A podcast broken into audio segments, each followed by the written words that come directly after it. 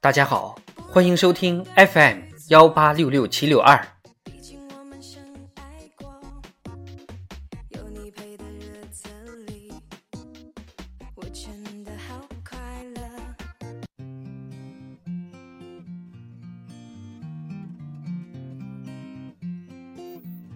智慧人生，帮你开启生活的另一面。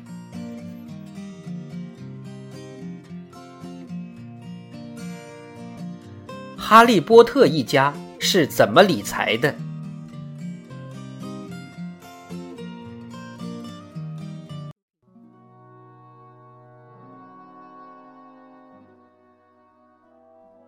哈利波特一岁的时候，父母被恶魔杀害。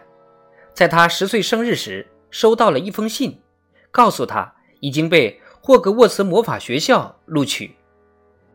尽管收养他的姨妈一家。不希望他去，但这无法阻止巨人海格把他从家里带走。去魔法学校也要备上一身行头，于是海格带着哈利去伦敦买点魔法行头。在购买东西前，哈格和哈利去了一家银行，取出哈利的父母留给他的一些遗产。在魔法世界里，银行由恶魔们经营。银行是一幢高大的建筑，他们走进一间由大理石铺成的大厅，里面有一百多个小妖精坐在柜台后面的高脚凳上。在检验了凭证后，一个妖精照着灯带着他们来到目的地。在一个没有窗户的房间里，放着成堆的金加龙、银稀可。那么，哈利波特的父母把这些金币堆放在保险库里。他们没有产生任何利息，并且要为此付出不菲的管理费，这是否明智？如果是巴菲特，肯定反对这样做。他说：“全世界的黄金放在一块儿，存量约十七万吨，大概可以铸成一个高六十七英尺的金疙瘩，其价值可购下美国所有的农田，再加上十六个埃克森石油公司。”还有一万亿美元流动资金，农田可以种玉米、小麦，石油公司可以给股民派息，但这十七吨的黄金连个屁也生产不出来。如果英格兰的央行开动印钞机，哈利的父母将金银兑换成货币存入银行，其利息收入可能抵不上通胀损失，而黄金则不同。比如最近十五年，二零零二年至二零一七年，黄金价格从每盎司三百美元涨到了一千二百美元。哈利的遗产会大大升值，这些钱甚至可以让哈利穿着钢铁侠的行头去上学了。不过，哈利的父母没有这么好的运气，在哈利出生时，存入黄金或许是个悲剧。当时伦敦的金价是每盎司六百六十美元。此时正值第二次全球石油危机，黄金处在历史高位。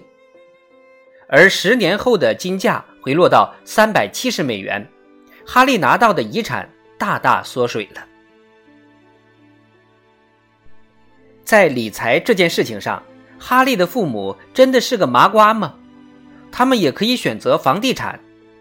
伦敦四环以内的房地产升值很快，但考虑到房产商都长着一张臭脸，并且房子很容易被伏地魔摧毁，所以他们没有加入炒房团。那么，哈利的父母为何热衷于储存黄金？经济学家赖建成对中国人偏爱黄金的传统解释道：“中国人的习俗里。”长辈与诸亲友给新生儿的礼物，最常见的就是黄金、金元宝、金项链、金手镯。在象征吉祥如意、长命百岁的祝福之外，其实这是家族成员对新加入者所提供的一项逃难基金。几千年来，冰刀水火的血泪教训，这个民族早已充分认知，天命无常，富不过三代。给新生儿的礼物，还有什么比黄金更具有急难救助的功能呢？中国多灾多难的历史让人们对金银有着特殊的偏好，所以中国大妈即便可能遭受着华尔街恶魔的杀戮。也要冲进金饰店扫货，这种冲动正是来自这个民族的集体记忆。同样，哈利的父母为哈利准备了一份逃难基金。世界越是动荡不安、妖魔出没，他们就越倾向于选择金银。